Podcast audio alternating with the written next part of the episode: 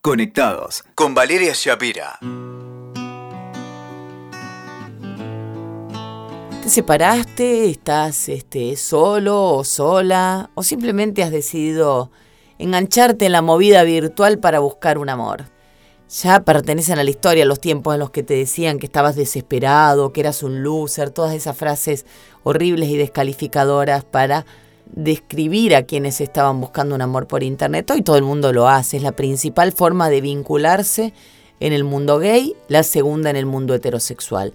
Así que ya es hasta prehistórico de dinosaurios emitir un juicio sobre aquellos que están online tratando de conocer a alguien. Y como estos son los modos de vincularse, de estar conectados en los tiempos que corren, también han aparecido nuevas expresiones que definen y describen conductas que tienen que ver con los amores en línea. No te asustes, son todas palabras en inglés. Puedo tratar de traducirlas de la mejor manera posible, pero como la web nace al calor de las grandes potencias, también las expresiones son anglicismos, ¿no? Entonces han aparecido cantidad de palabras que describen aquellos vínculos, muchas veces tóxicos y muchas conductas erráticas que han eh, desarrollado y que han nacido, como decía recién, al calor de Internet y de estos amores virtuales. Una muy conocida es el stalking. El stalking deriva del acecho, acoso en inglés, ¿no? Y abarca conductas este, como casi anónimas, me atrevería a decir, como estar mirando de manera insistente perfiles ajenos, hasta la posibilidad de amenazar literalmente a quien está del otro lado de la pantalla. Eso es stalkear. El ghosting que hemos hablado en otros podcasts deriva del inglés fantasma y es algo así como hacerse humo. El que te promete que va a estar con vos y qué sé yo y después desaparece como el fantasmita Casper, ¿te acordás?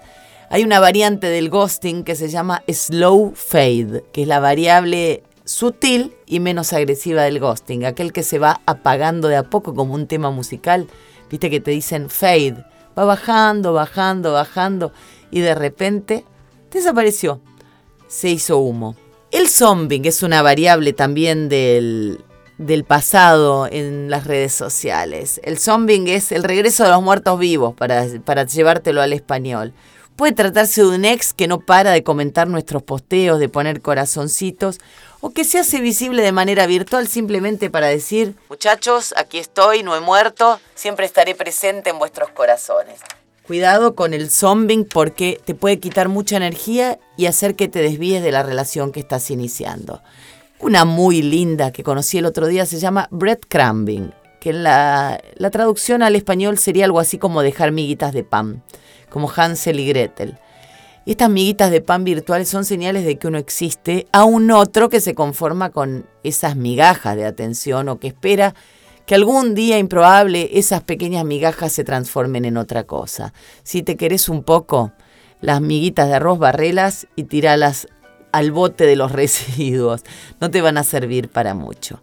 ¿Qué cantidad de palabras? Es impresionante la cantidad de palabras y de conductas tóxicas que tenemos las personas que han aparecido al calor de, de las relaciones virtuales. Te cuento algunas más. El orbiting.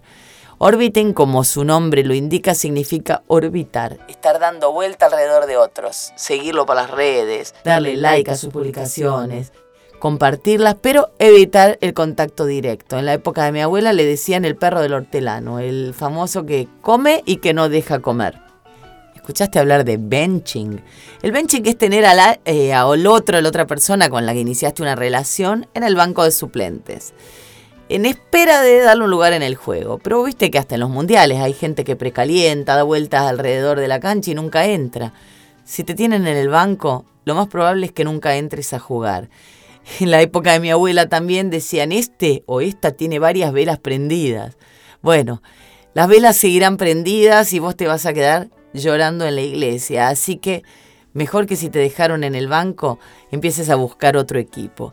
Y acordate del mosting. El mosting es otra conducta extrema que está muy en boga y que tiene que ver con la ansiedad de conseguir todo ya, ¿no? Este tiempo en el que vivimos en que parece que todo tiene que ser intenso, frenético y fugaz. El mosting supone una conducta extrema de declararle al otro que es el amor de la vida, te invita a dormir a su casa, te cocina, eh, te dice que, que nunca encontró una mujer o un hombre como vos y de repente desapareció.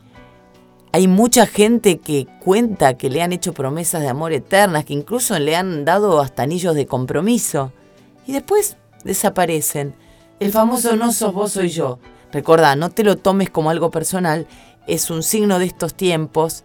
No hace falta que te aprendas todas las traducciones de estas palabritas que te acabo de contar, pero sí que escuches a tus tripas. Cuando algo ahí abajo en tu pancita te dice que esto no funciona, pone las patitas, los pies en polvorosa y raja. Nosotros nos escuchamos la próxima y seguimos conectados. Escuchaste Conectados con Valeria Shapira. WeToker. Sumamos las partes.